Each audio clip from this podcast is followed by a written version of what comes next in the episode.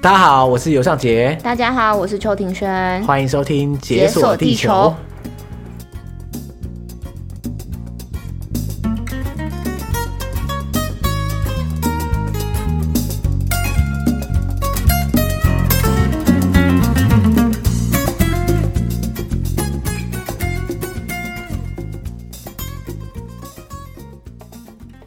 耶！明信片特辑又来啦！到目前为止，哇，今年更新明信片的速度也算是 OK 吧？应该是可以接受吧？还是很慢吧？没有很慢啦，不是啊，就是你要，你不可能每天更新一集吧？对，或者每个礼拜更新，总之还有正规集要要上。所以我们现在尽量一个月或者两个月更新一次明信片，好不好？现在应该这个速度应该是可以接受。听众有一直敲碗明信片吗？呃，没有一直敲碗，但是我发现有些人真的是明信片的热爱者。我非常惊讶，明信片狂粉，真的，一直说，哎、欸，怎么没有明信片啊？什么时候还有更多的明信片？这样，我记得，哎、欸，你知道有一次我真的是当众被打脸，听起来好可怕。就是有一次啊，我在限动上面问大家说，哎、欸，那个解锁地球到现在为止啊，大家听了那么久，有没有觉得有没有什么新的单元的那种可能性？就大家有没有什么建议或者想法之类的？嗯、然后就有人留言说，你先把明信片做好再说。我要干，被呛爆这样。对啦，我们应该面对我们这个事情才对，就一直想一些新的，然后旧的都搁在那边不动，实在是说不过去了。毕竟我们现在库存的明信片，就是大家寄来的明信片，其实还有很多还没有念出来，我们陆续找时间念给大家听，这样啊，这个好像已经变我们标配了，就是我们只要每次录明信片都要道歉一次。我们的确是要没错啦，拖太久。哎，不过给第一次收听明信片的大家，总之呢，我们这个明信片单元啊，就是希望大家可以。把自己的旅行经历啊投稿给我们，然后我们在节目上就会念出来给大家听。念出来的同时，我们就会一边一起聊一下我们各自相关的经历，这样。嗯，对。所以欢迎大家踊跃投稿。OK，那我们就来看一下我们今天的明信片，应该是第二十四张明信片。Kathy，我们这次的听众投稿是 Kathy。那他说啊，哦，他说你好，我是 Kathy，他住在加拿大温哥华。然后他非常喜欢我们的 podcast，每次都可以听到很多有趣的分享。他特别喜欢我们两位主持人，声音都很好听。谢谢谢谢，讲话自然不会拖泥带水。嗯，我觉得我们现在讲话越来越拖泥带水，所以这废话越来越多。我不能确定这个明信片投稿的当下的我们跟现在的我们有没有什么差异这样子 啊？不过没关系啦。这个 Kathy 希望目前还是非常喜欢我们的节目，希望是这样。那他想要分享一个他之前去纽西兰自助旅行的经验。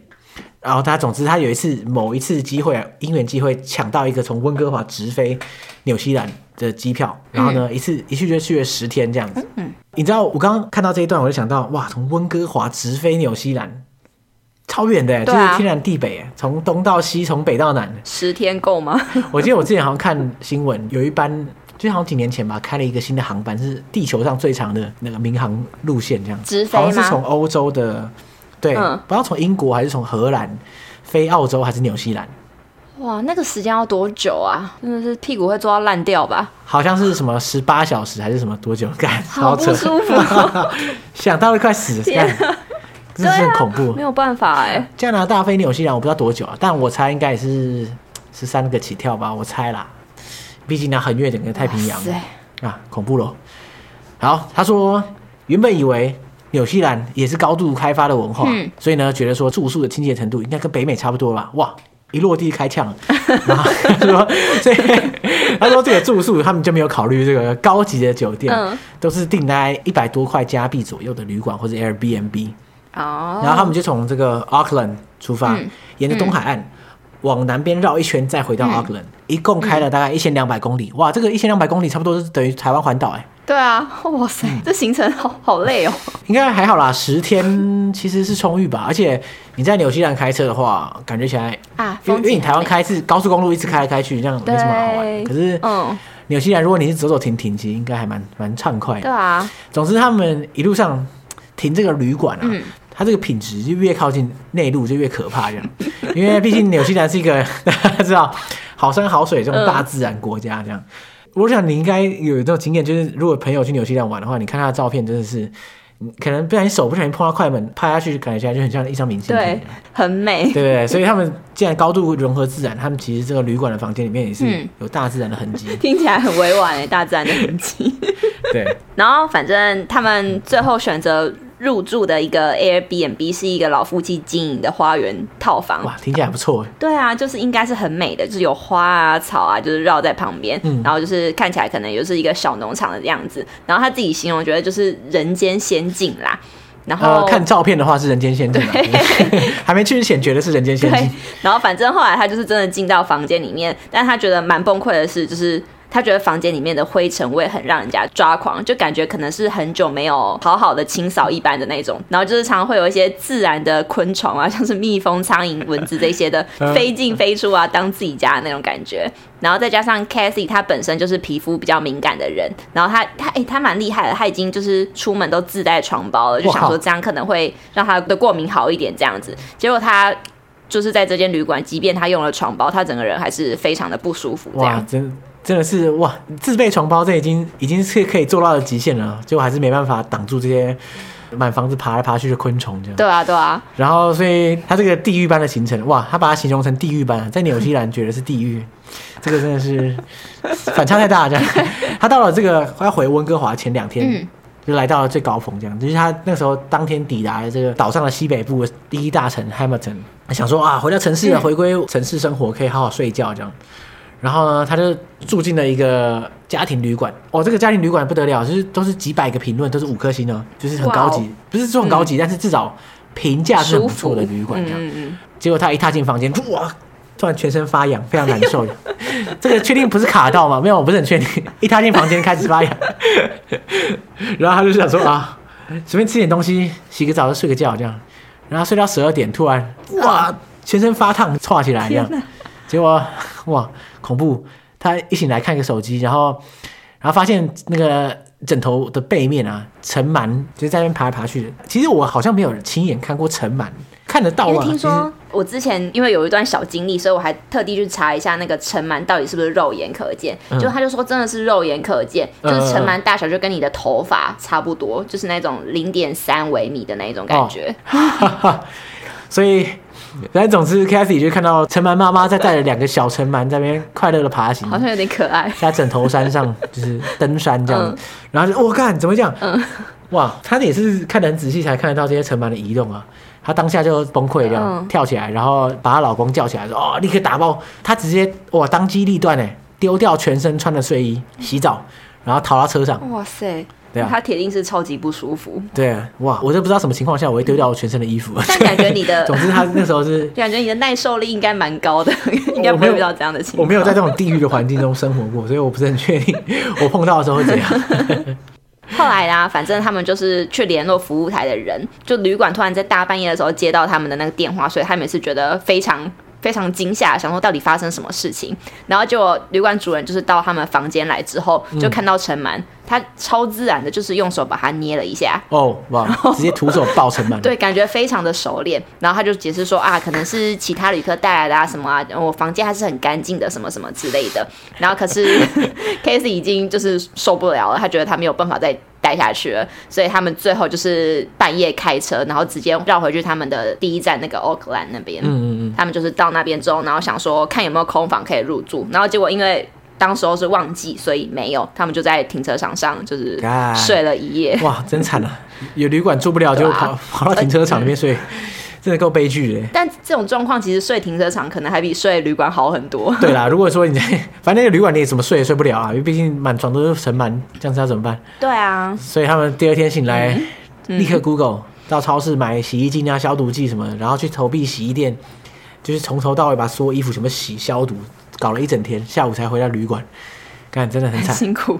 然后终于顺利的回到温哥华。啊！结果，改结果那个那个退房的那个家庭旅馆突然反悔，就原本说可以让他退房，结果突然不知道什么反悔，就是说他不想要退款这样。然后幸好当时他有用手机拍了许多照片，这样就是还而且还有录影哦，就是陈凡妈妈带小陈凡出游的影片这样，他只差没有剪成 vlog。这个不能吧？这个公开。然后他回信说：“哎，如果你不退款的话，妈，我他妈在网络上分享这影片。”他就搞了好几个礼拜，终于成功拿到退款。真的是一个当时很想死的一个旅行经验，但是回头来想是蛮有趣的啦。应该是我们在看觉得蛮趣味但，他本人可能还是很崩溃。对对对，嗯，哎，我可是我真的很常听到，在不止纽西兰啊，就像澳洲也是常常听到这个事情的，就是说，因为他们。实在是太地广人稀，然后就是各种昆虫啊、小动物，就是随处可见这样子。直接是你家的室友。对啊，对啊，你你室友就是可能就是尘螨跟 跟一些昆虫之类。我那时候好像有个朋友吧，嗯、他妹妹，我记得没错的话，去澳洲打工度假，哦、嗯，然后才到的那一个多月而已，他就全身过敏反应很严重哦，就是他应该是床不太干净啊，他就被不知道尘螨了还是什么东西。附身这样说 附身还蛮奇怪，但是就是全身都是红色，你知道吗？奇痒无比，然后抓到就是你完全光用想的就觉得很不舒服。对，而且你在澳洲，如果你打工度假的话，嗯、你去看医生，那个可能贵到爆这样。他真的是超惨，然后直接买机票回台湾，回台湾看医生，哦，这么严重。然后看完之后就好了，然后好了之后他又回澳洲继续打工，这 其实蛮狂的。他可能那些过敏药都已经先带齐了，这样。对对对对，所以我我真的很常听到这种故事。改起来去澳洲或是纽西兰，如果你要住之前，那个床真的是要检查一下。嗯，我刚刚是突然想到，就是你到澳洲跟纽西兰可能会遇到这样的状况，然后我。虽然这可能比较没有关联，可是我那时候就是就是我那时候不是飞去奥地利嘛，然后我一到奥地利机场就下了飞机，我立马流鼻血，因为天气太冷 太干，所以我整个就是哦，就是就是很干燥，然后整个鼻血就这样流出来，所 以我就有点 吓到。所以好像你可能去欧洲那种比较干冷的地方，就要带如意啊什么什么之类的，然后你可能到澳洲、纽西兰，你就要带过敏药。对，只是突然想到了，应该说什么乳液啊，或者什么过敏的药膏之类的，要多带一点，不然的话。哇，到时候，嗯，感觉起来就是你不管怎样往床上一躺，就可能会中标这样。哎、欸，可是坦白说啦，我真的没有看过尘螨，而且我好像也没有碰过什么被尘螨咬的这种经验。我不知道到底是我运气比较好，还是我对尘螨就是还 OK 这样。或者是你的皮肤比较不会对这些东西过敏吧？皮肤肉厚这样子。因为像我，就是因为我室友都有比较严重的过敏体质，然后所以那时候我们就刚好。我们刚好就有一个机会，就有得到一个就是到府除尘螨体验的那个票券，这样。哇，还有这种票券啊？对，是免费啦。对啊，那时候好像什么板桥的耶诞城嘛，然后就是有那个厂商在那边摆，然后他就是叫我们填一个资料，然后他就来我们家帮我们除尘螨，所以我觉得蛮蛮酷的，我们就体验看看。哎、欸，好爽哦！对啊，他怎么除？它就是用一个很像吸尘器的机器，嗯，然后它可能就是那台机器一直用一直用，它就会有水泼出来，然后它又会用再用那台机器把它吸干什么的，然后而且它整个管路都是透明的，嗯、所以你可以看到那个水变浑浊啊，还是什么有一些脏东西浮在上面。它、呃、那个整个过程大概一个多小时，然后它弄完之后，你真的会觉得，就你看那个水，你就会觉得天哪，我房间我床到底多脏？哎，就是这好疗愈哦，好爽啊！可是你那时候真的会被劝败，就是你那时候真的有一度一度觉得我要不要买一个这这个机器，或者是我要不要买一个这个服务，就是脑波很弱。哎呀，哎，好屌哦！对啊，这个是没有业配，但是看我这是这辈子听到这个到府除尘螨的服务，哎，好好屌。没有，可是后来大家不是在网络上说这是这是个世纪大谎言？为什么？他说：“因为尘螨是可见的，所以你的床上不可能有上千上万只的尘螨，这样你一定会发现。嗯嗯、所以你可能觉得过敏的那些都是你的皮屑啊什么的，就其实不是尘螨，哦、但可能还是会对尘螨过敏。但其实尘螨没有那么多，就是好像后来有在 YouTube 上面有人出来澄清，它可能是综合体，就是什么东西都来一点，然后就过敏这样。对可是不管怎样吸一吸总是好了吧，对不对？就是把东西都吸走了，应该就没问题。”但它服务超贵的，就是你的机器可能要上万块，然后你的服务一次可能要好几千块，那真的是有点哇哇！道府除尘蛮酷哎，哎、欸，你有你有没有听过那个道府除蟑螂服务？你你提供的吗？不是我提供的，虽然我的确道府帮你除过一次蟑螂，但是干，可是那个时候我被逼的，绝对没有这种服务，对，大家不用联络我这样，有蟑螂也不要跟我讲，但是。没有，我只是想到我之前在那种，就是不是会有一些那种打工社团嘛，就是那种 Facebook 社团，嗯，他就常常看到有人会说什么，我家里有只蟑螂，拜托帮我来这边除掉，然后就给你三百块之类。对，有看过那种嘛，对不对？就 PPT 上面会 po 文，干就车资我付，然后工钱三百这样。对对对对，除掉一只蟑螂，哇，竟然可以三百块，其实也蛮赚的呢。哎、欸，可是没有看看地点在哪里啊？如果不不远的话，那如果是你，你去吗？就在你家隔壁？会我会去？没有，他要看有几只啊？他第一个先跟我讲几只。然后，然后再他是什么状况呢？先跟我讲清楚一点，这样 我会考虑。你说他是德国蟑螂，然后还是大型的，还是什么之类的？对对对，要先看体型决定。这个蟑螂的体格是怎么样哦？先确定一下，打不打得赢？因为蟑螂可能很壮啊，这样子我不知道。哎、欸，不过虽然我没有到府除过蟑螂，但是其实我到府除过老鼠。这个更更更高级，这是升级版。可是没有啊，没有那么厉害。就是总之啊，我有一个朋友。有个好朋友，那嗯那很多年前的事情，嗯当时这个朋友在当兵，然后他他老家住在跟我租房的地方不远处这样，然后因为他老家之前有时候会看到老鼠，所以他们家设置的那个捕鼠笼，然后就就捕到一只老鼠，嗯然后结果干我我也不知道怎么回事，这样那个捕鼠笼好像是我朋友设的，然后结果他离开前没有抓到老鼠，而且他就回去营区，嗯然后结果他离开的时候就抓了一只老鼠，可是那个时候家里只剩他妈妈。嗯，然后他妈妈就被老鼠吓吓个半死，因为那个老鼠在笼子里面 会疯狂挣扎。我跟你讲，就是很可怕，就是那个老鼠啊，它会喷屎喷尿这样，因为它在那个牢笼里面嘛，它会一直疯狂挣扎。然后其实那个真的蛮恐怖。然后总之啊，这个朋友有一天就打电话给我，嗯，他说：“哎哎哎，余王姐，你有没有空啊？”这样，嗯我说：“啊啊，要干嘛？”他说：“你可不可以去我家，就是帮我妈把那个老鼠收走？”这样，我说：“干什么状况？”他说：“对啊，就是情况是这样。”然后他说：“嗯你可不可以去那边把那个老鼠，就是整个笼子带走，然后丢掉？这样，就是他妈妈怕到不敢接近那个笼子。”对，我说：“呃，好好好。”然后反正总之我去了之后，我我去之前我想说：“哎，他这个到底怎么要怎么办？”这样，然后后来他跟我讲说：“呃，笼子还是要留下来好了。”所以等于说我要把那个老鼠拿出来，然后要把它丢掉。可是老老鼠好像已经死了，因为一动都不动这样。嗯所以我就去，我就拿了两个超厚的塑胶袋，这样，然后就到他家，然后他妈就站在客厅，他说：“哎、欸，在在在厨房，你赶快去弄一下。”声音很颤抖。然后我说：“好好好，OK，对，OK OK。嗯然后我就走到厨房，然后看那个那个笼子，我看真的蛮恐怖的，就是满地都是真的是屎尿这样，哎呀然后还有老鼠的尸体嗯这样，然然后我就把老鼠就是抖到那个塑胶袋里面，然后包起来，然后把那个旁边清一清这样。老妈就很感谢我，她说：“呃，清掉了吗？”我说：“嗯对啊，对啊，对啊。”然后老妈给我两百块，我就赚到了到府除老鼠的服务两百元。天哪！你看他他家真的蛮近的，所以我觉得蛮赚，还不错。但很可怕，你居然有勇气，我不敢哎。没有啊老鼠是死的啊，如果是活的话，我就觉得不知道怎么办了。可是死的可接受了啊，老鼠尸体耶。如果我是你，我就会把那个笼子跟老鼠一起丢掉，然后我再买一个新的笼子给他妈妈。我觉得太可怕了，还要把它弄出来，啊，不行啊，这个我才赚两百，然后要买笼子给他，有点亏。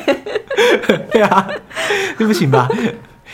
我问你啊，老鼠跟蟑螂二选一，你说哪一只出现在我家吗？就是现在在你桌上没有啦？不是啊，就是在你房间里这样。蟑螂，我选蟑螂。OK，干，蟑螂吧，老鼠那么大只哎。对啊，因为以前我觉得老鼠其实没有到很恶，我觉得可以接受这样。嗯，可是后来不知道，我觉得老鼠在室内的话，好像真的不行，真的太大只，压力太大。对啊，而且还会狂冲。就是老鼠，你基本上不太可能靠自己把它打死。对对那可是蟑螂、嗯、可接受啦，对啊，你至少可以用杀虫剂喷它呀。对，天哪！我现在满脑子都是画面。哎，看，你知你知道我我有一个好朋友啊，有个就是国中的好朋友，然后后来考大学之后，他就录取了昆虫系这样。哇，可是他非常怕蟑螂，他非常非常怕蟑螂，但是我以为他喜欢昆虫。他就类似选校不选系这样，就是选到昆虫系这样。哦，嗯嗯哼，然后我就想说，应该说，我跟他都想说，哎，昆虫又不是只有蟑螂，嗯其实其他昆虫是可以是可以接受的这样。哦，结果刚才跟你讲，昆虫系都都在玩蟑螂，真的假的？从头玩到尾，真的真的，他跟我讲的啦。就毕竟我也是资讯来源都是他。总之啊，就是说，因为蟑螂是一个便宜，然后又就是蟑螂虽小五脏俱全，它是一个标准的昆虫，所以他们这种实验课啊，每一堂课就是必玩蟑螂一样，几乎没有别的，真的很悲剧。然后，刚才他跟我讲个一个超屌的，就是他们在大一上的时候有一堂课叫昆虫学实习。嗯反正就是类似实验课啊，那种三类组常见的实验课。然后他们就那时候就坐在实验室里面，两两一组，然后等那个助教来。然后这个时候啊，就砰，大门突然打开，然后助教走进来。然后助教就拿了一个那种，你知道那种透明的亚克力箱子，嗯，我知道。就是透明的，嗯可以拎着这样。他带着这个走进来，然后里面就是无数的蟑螂在 快速乱窜。哦，然后，然后大家吓到嗯干瑟瑟发抖，哟干，然后砰，助教就把那个箱子放在桌上，他说啊，我以为在打开放出来。靠背，干震撼教育啊！说欢迎来到昆虫系，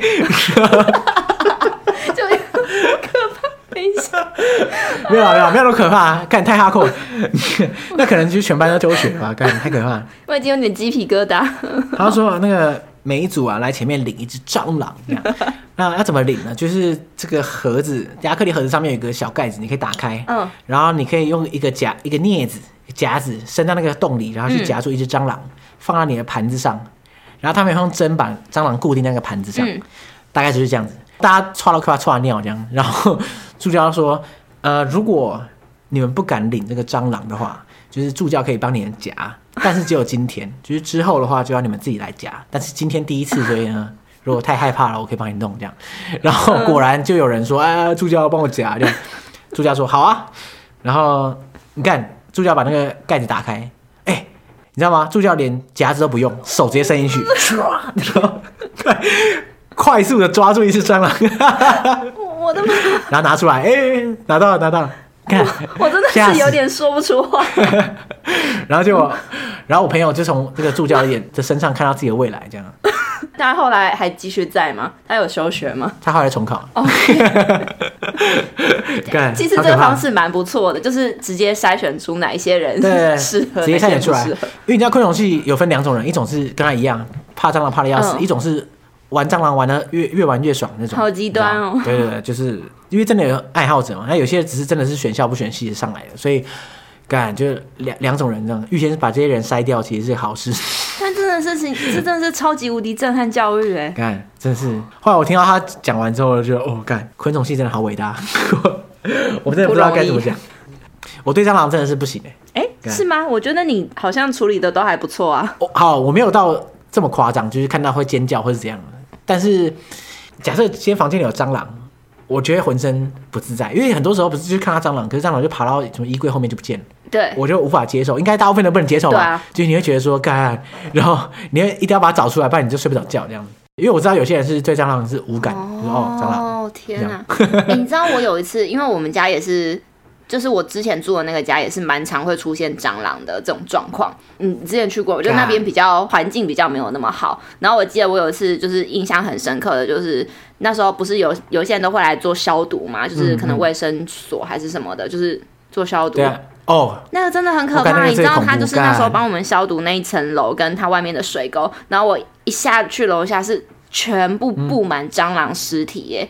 而且就是还没被清掉的那种，嗯、我真的是，嗯、我整个就决定我要搬家，嗯、我觉得好可怕。哦、这个是我日常啊，在我去德国前，我搬过一次家嘛，就是住过两个公寓，都是蟑螂满天飞那种。嗯，但我不是说家里蟑螂满天飞，而是楼梯间或是楼下，看都超多。所以看，如果是有清洁队来清的时候，那个蟑螂是从这个。水沟盖里面用涌泉一样喷出来，哦、天哪、啊！你有看过吗？我没有看过他用喷的喷出来。他亲的当下的时候，其实都是长这样，嗯、超可怕。因为他他是会有一堆人穿着防护服，嗯、然后拿一根管子在喷，嗯、哇，那个喷到水沟里，这时候就直接喷一道喷出来，这样像喷泉一样，超可怕。非常恐怖，我不行。好，也许我们这个话题可以到这边结束，因为我们听众可能已经转台，我不是很确定。我觉得不行不行。好，下一下一趴下一趴，这个差不多了，我已经有点变临界了。好好好，OK，来下一张明信片，明信片二十五。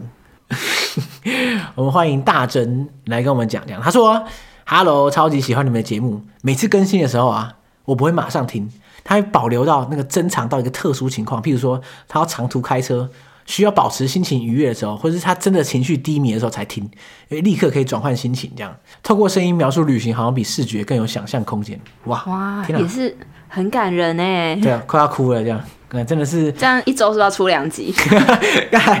我，这个这个真的不行，那那可能我会比较快忧郁吧，对不 对？对。哎、欸，可是我也有这种，我我也会这样哎，就是。像我自己真的很喜欢的节目啊，我不会随便的就拿出来听这样，我会在一个我真的会认真听的时候，我再播。哦，就我会把节目分两种，一种是随便啦，没听到就算了，就是当背景音乐。嗯，一种是哦，这个我真的要听，认真听，所以我就会把它存下来。等到我譬如说要长途走路、长途搭车或者什么做菜的时候，我就可以放出来听，因为那个时候我就没事做嘛，我就一定会认真听它的内容。哇，啊、所以这段你是很有感觉的，真的是有感觉，这样。很高兴解锁地球成为这个需要认真听的节目的一员，嗯、非常感动。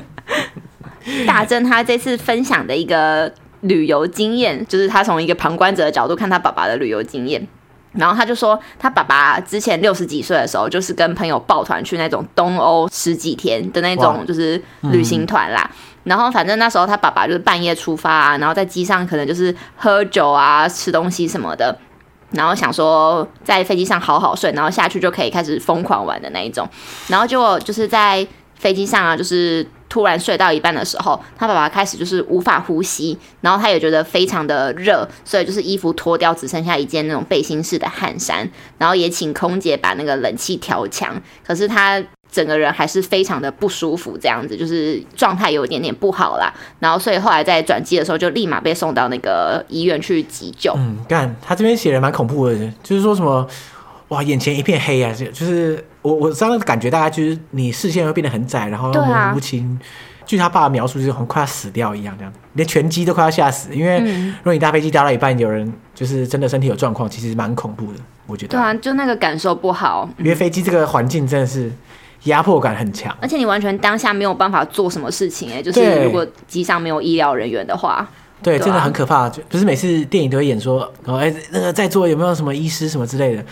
如果那个真的真实发生，哇，恐怖死了！我真的觉得，哇，哇，真的太可怕了。就在那个封闭环境，然后你要啊，你不知道什么时候才会到。幸好，我觉得幸好他爸是飞往曼谷再转机。如果他是这种什么十几个小时，哇，那真的是。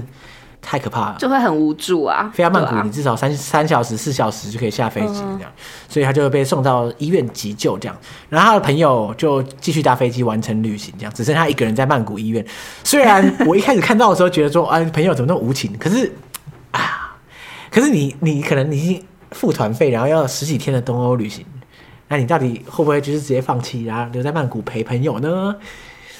如果是我真的是很好的朋友，我应该会留下来陪啦。但我也是。如果说只是说大家随便揪一揪，哎，要不要去玩？好好，好啊，好啊，那就很难讲。虽然其实你可能在医院，你也没办法真的做什么事情啦。对啦，其实在那边陪好像也不能干嘛。但是因为他爸是完全一个人留在曼谷，哎，就是其实蛮可怕的，在国外这样。而且我他说长荣航空有派中文系的地勤，就是应该是泰国人，可是是中文系的一个地勤人员，去跑去陪他。然后还有慈济有派人去陪他，哎哇，我不知道慈济有这样的这样的服务，哎，这真的很棒。而且长荣还会派地勤去医院陪他，就是其实蛮有良心的。对啊，还还不错，还不错，蛮温暖的这样。毕竟如果你真是完全一个人，然后语言又不通，在那边到底要怎么办？的确是需要这样子的人帮忙。然后后来他就早上打电话回台湾，我靠，他们全家都吓死。然后讨论之后啊，因为大真的英文比较好，所以他就立刻请假订机票冲去曼谷这样。而且他说，那个他那时候机那个护照还过期，这样，就赶快冲去外交部办新的护照。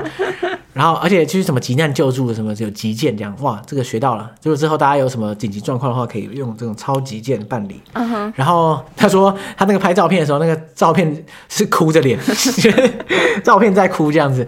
然后他说，他那个护照现在还在用啊，就是一个哭脸这样。每次过海关，对方说，呃，这三这三小拍拍照片很痛苦啊。想说到底发生什么事情？对对对对。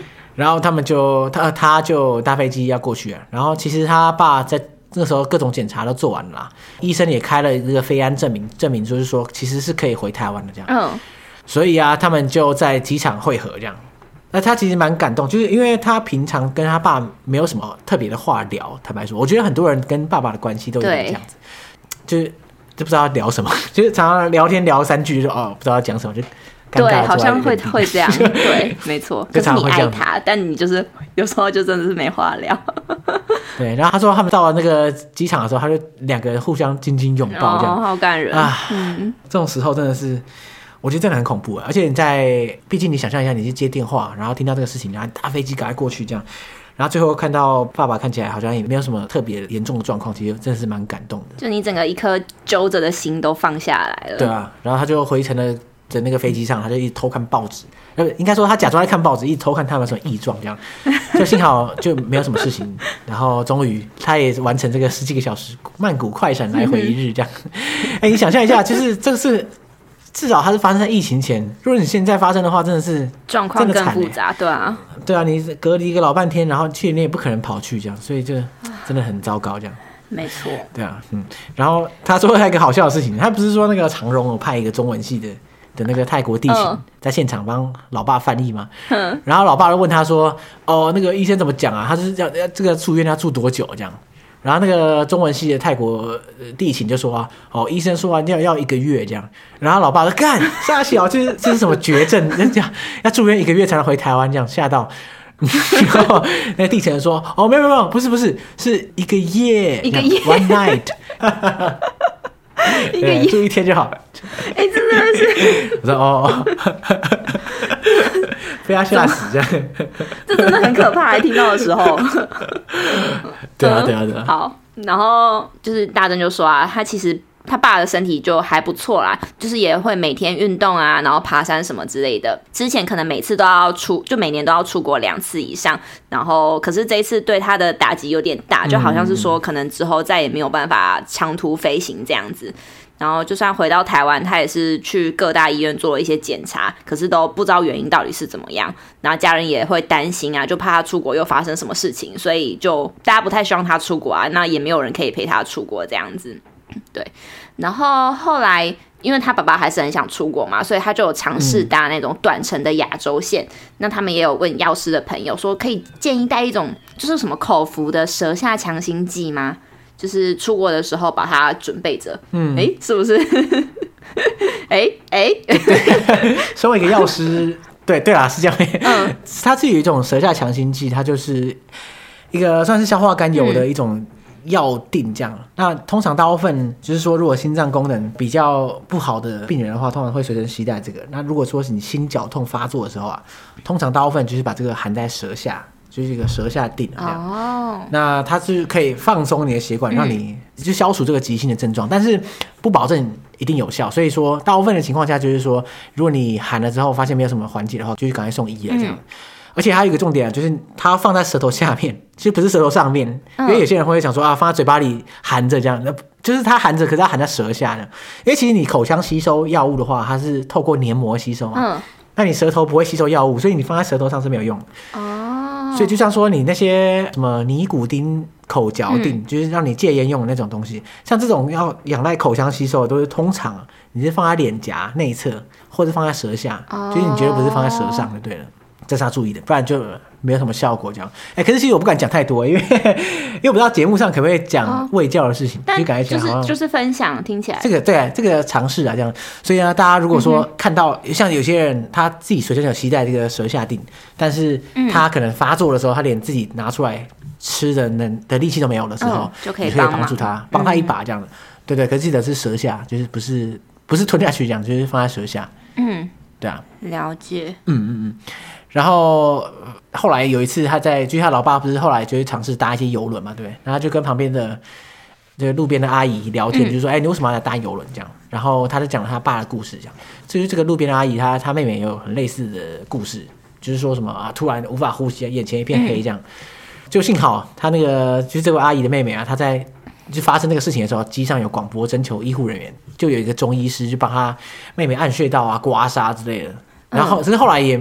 就是什么事也没有啊，就只是突然就是这样子，然后医生就是说，可能就因为经济舱很狭窄，然后这个环境很封闭，然后而且其实我觉得每个人啊搭飞机或多或少都会有点心理压力吧，嗯，就你你没办法真的那么放松，所以突然之间就哇就发作起来之后就会很紧张，然后就我觉得这有点类似，像有些人不是会恐慌症发作，就会变得哇呼吸吸不上来，然后快死掉这样，哦，了解，对啊，所以搭飞机的时候大家可以。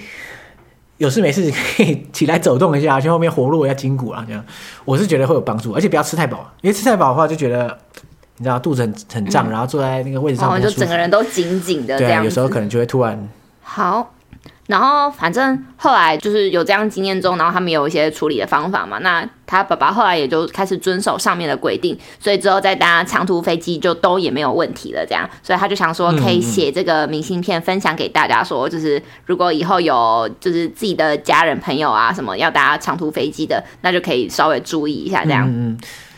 那他另外还补充了一个小趣事，他就说，大学毕刚毕业的时候啊，就是他爸爸有带他去，就是泰国的曼谷跟团啊。那因为泰国的曼谷听起来就是会有一些很特别的东西，是不是有经验？他就说旅游团啊，晚上都会送很特别的、特别的秀啊，就是很像什么泰国喜啊，然后他说十八招，还有什么猛男棒棒秀，就是这些。比较十八禁的东西。嗯、他原本是想要去看猛男棒棒秀啊，但他爸爸不答应，所以他就跟他爸爸去看十八招。有比较好吗？对，到底在想什么才会想跟老爸去看十八招表演？我是不是很确定？对，就是真的很尴尬哎。然后反正后来他们就是他刚好同团有一些姐姐啊，他就找那些姐姐们坐在一起。然后他一进到那个场内，他就跟他爸立马分开，就是当不认识这样，就是 史上最远的距离。然后就是他们就是还坐下，然后看完那一场表演。然后他说看完到隔天啊，就是他跟他爸都没有说过太多的话，就是都很沉默啦。然后就是整个气氛很尴尬这样。我完全可以想象，我完全无法，我我觉得我根本不可能跟我爸一起看这这类表演这样，因为之前我们在明信片的时候，以前就有讲过，我在大学毕业就是去泰国。哦，对，那个所谓的猛男棒棒秀，应该就是跟我看的应该是一样的东西。我们那时候看了，它叫一枝独秀这样，取得很好。反正一枝独秀或是猛男棒棒秀，应该 应该都是同一个概念这样。嗯、我那时候有看泰国玉秀这样。哎、欸，你可是很多哎、欸，没办法啊，那那个大学毕旅跟团，它就是套装行程，就是要看这样。嗯，坦白说，我觉得一枝独秀有点让我有点失望哎、欸。就你知道，它是标榜就是说，反正这里面的猛男。他会用棒棒去做很多表演，嗯、然后我听说就是他们会拿去打鼓这样，我就很期待。然后去看了之后，他们的确有打鼓，可是有点，他是真的只有打鼓哎，他就是这样咚咚咚这样，他打鼓就是咚咚咚咚咚。可是我以为我原本去的时候想象他是应该是咚次大次咚次大次那种，就是有节奏这样。可是这也太累了吧？可是没有没有节奏，多刁难啊！他就只有拿起来猛打，就嘣嘣嘣嘣。当然我这个还是很夸张啊，但是。我觉得有点失望。我想到我已经觉得很痛了。我我也觉得蛮神奇的，这样对啊。我我想到这个，我就想到，因为他不是跟他爸去看秀的时候很尴尬嘛。我我是没有跟我爸去看什么秀，所以这个没有问题。但是你有没有碰过那个跟家人一起看电影，然后看一看突然有床戏？这感觉很常发生哎，你不觉得吗？每个人应该人生都经历过几十次这样。就是随随便便就会有床戏出来，就算你不想看，它还是会出来。我们家我觉得大部分人家应该都这样。如果是比较传统保守的家庭的话，就是就是电影如果演到一半，其实我我觉得如果开始出现接吻，我就会觉得完蛋不妙。接吻还好吧？我就会开始、哦、接吻有很多形态。没有接吻就是前奏啊。对啊，如果看 看怎样接，就是后面有床戏的前奏。嗯嗯。所以你有时候看到那个接吻接的比较热情的，你就想说啊，完蛋了，后面有床戏了，要尴尬了。那我就会开始、就是、上厕所。呃没有，我是滑手机，我就哎，就 是就是默默的把手机拿出来滑，然后你看，然后就是我妈可能也会拿手机起来滑，可是我爸就会比较镇定的，然后就是默默的在看那部电影这样子，就是，就是好像只有我跟我妈很尴尬，然后我就在那边默默的划手机。你们家有人会转台，直接转台吗？哎、欸，好像会耶，有有时候会，对吧？有时候会，因为一开始我觉得转台不是更尴尬吗？就是你看到床戏立刻直接转台，不是很尴尬？后来我发现。哎、欸，干真的应该要直接转台，因为像譬如说，如果不转台的话，就是大家真的是我，像我家也是一样，就是超尬。其实我妈可能会顾左右而言他，你知道说，哎哎哎，最近那个工作怎么样？这样，都会讲话是是？对对对对，然后我就会热情的回应，我就说，哦，我最近怎样怎样怎样，然后讲的很起劲这样，可事实上。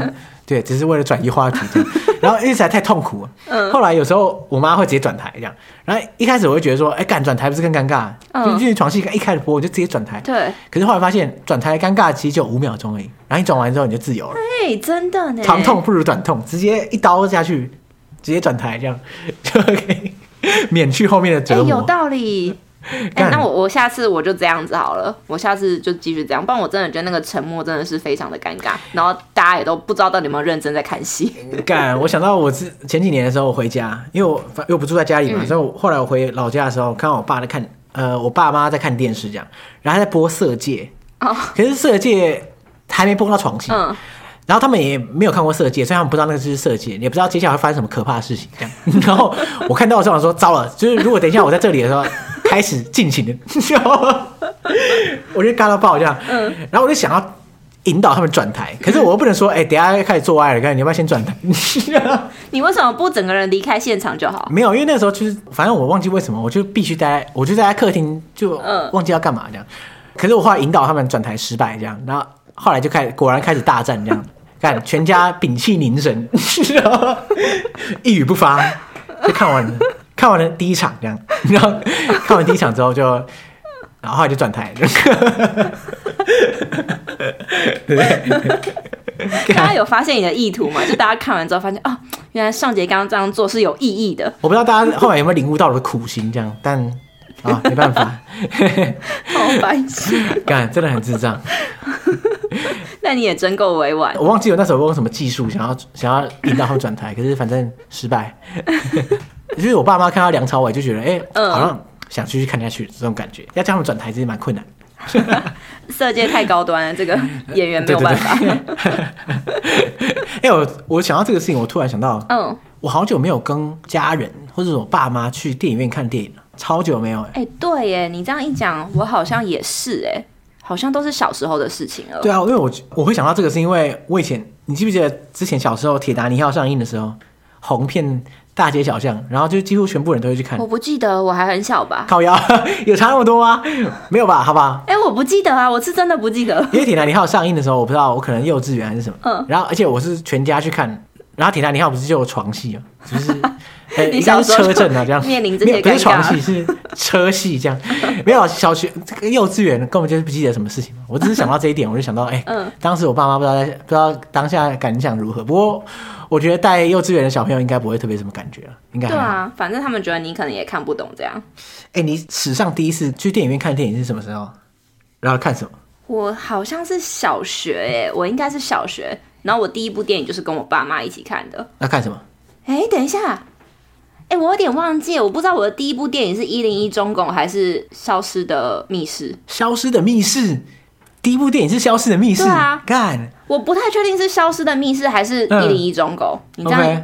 但《一零一忠狗》应该是在更早之前。可是我有印象的就是《消失的密室》，因为那时候伏地魔不是出现吗？然后我跟我妈整场就是把眼睛遮着，我们都没有看到精华的片段。我觉得太可怕了。《消失的密室》，伏地魔就是用汤姆·瑞斗的方式出现了，他应该不会很可怕。《消失的密室》不是第二集吗？对啊，他是瑞斗的形态啊，不可怕啊。可是我觉得，还是你觉得蛇很可怕？出来。对啊，我觉得蛇很可怕啊。哦，蛇哦，对啦，我的确听过很多人觉得那个蛇很可怕。可是坦白说，我觉得那个动画做的好像没有很真，所以我完全无感。我那时候才几岁，我就吓死了。我就觉得怎么会这样？居然被蛇吓个半死，真的是好好。原来有人会被那个吓到，我懂了。你这样很不耻。对，我真的非常不屑，没有啦。跟那个蛇很假哎、欸，那个蛇超假的、欸。那是你现在长大看吧，小时候看很可怕啊。我忘记了，好，我我当初看应该就没有什么印象，就没有什么感觉这样。嗯，那不然你嘞？我人生第一次看电影应该是跟我阿姨去看，而且我们是看迪士尼的《钟楼怪人》卡通版。哇，好有文艺气氛哦！还好吧，就是迪士尼的卡通就是长这样。我发现很多小朋友人生第一次在电影院看电影，就是看迪士尼卡通，就像一零一忠狗是一样的概念，对不对？哎 哎、欸欸，你知道那时候我年纪轻轻的，才幼稚园而已，我看到干义愤填膺哎，可是干哎，你知道《钟楼怪人》的剧情吗？我大概记得，反正我应该不用爆雷吧，就是《中国怪人》而已。大家应该都看过。他的剧情就 反正就有一个里面有一个主教，然后很鸡掰，嗯、巴黎圣母院里面的主教。然后那时候我他妈才幼稚园，我就啊咬牙切齿啊，看这个主教太鸡掰了，这样。你入戏好深。然后后来、啊、长大之后啊，呃，嗯、我人生第一次看现场的音乐剧就是《中国怪人》，啊、就是他们来台湾，因为他们很常来台湾嘛。嗯。然后那时候我就看《中国怪人》音乐剧，然后看到那时候我才在小学还是国中吧。然后看到震怒，我说哥，这主教太靠腰了，看。然后后来因为看我就是很喜欢，然后我就后来买了小说来看，uh huh. 因为其实小说、卡通跟音乐剧，他们剧情其实还是有一些些微差异的。Uh. 然后我就看看看，看到后来看到那个妈的震怒，我说干这个主教怎么会这样？就我发现我不管什么 什么年纪，然后看什么媒介，就看到钟楼怪人都会非常震怒这样。你的情绪很一致，没有变过。啊，没办法，他真的很靠腰啊。对啊，大家评评理嘛，看过人。那你现在看了这样觉得？觉得不爽啊，这样真的是主教真的不行啊。是啦，但好像不会到这么的 这么的生气。干，充满愤怒的小孩。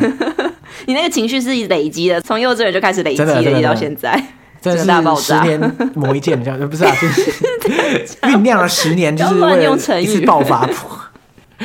好了，反正总之我们非常高兴，大真的爸爸恢复了健康，然后后来也可以重拾就是这个长途旅行。我觉得真的非常棒。对啊，不过大家当然搭飞机还是要留意一下身体状况。嗯，没错，尤其是飞机上，就是那些医疗可能都比较就是没有办法及时去处理，所以大家还是要好好照顾自己的身体啊。嗯、好，那我们就今天感谢大珍跟 Cathy 的来信。那我们之后呃，应该说，如果大家有什么有趣的旅行经验、旅行故事的话，都欢迎投稿，然后我们就会陆续把它念出来。嗯，对，请大家跟我们分享你的旅行经验，那我们就会在明信片特辑当中念出来，跟大家分享。好，那感谢大家，大家拜拜，谢谢，拜拜，耶。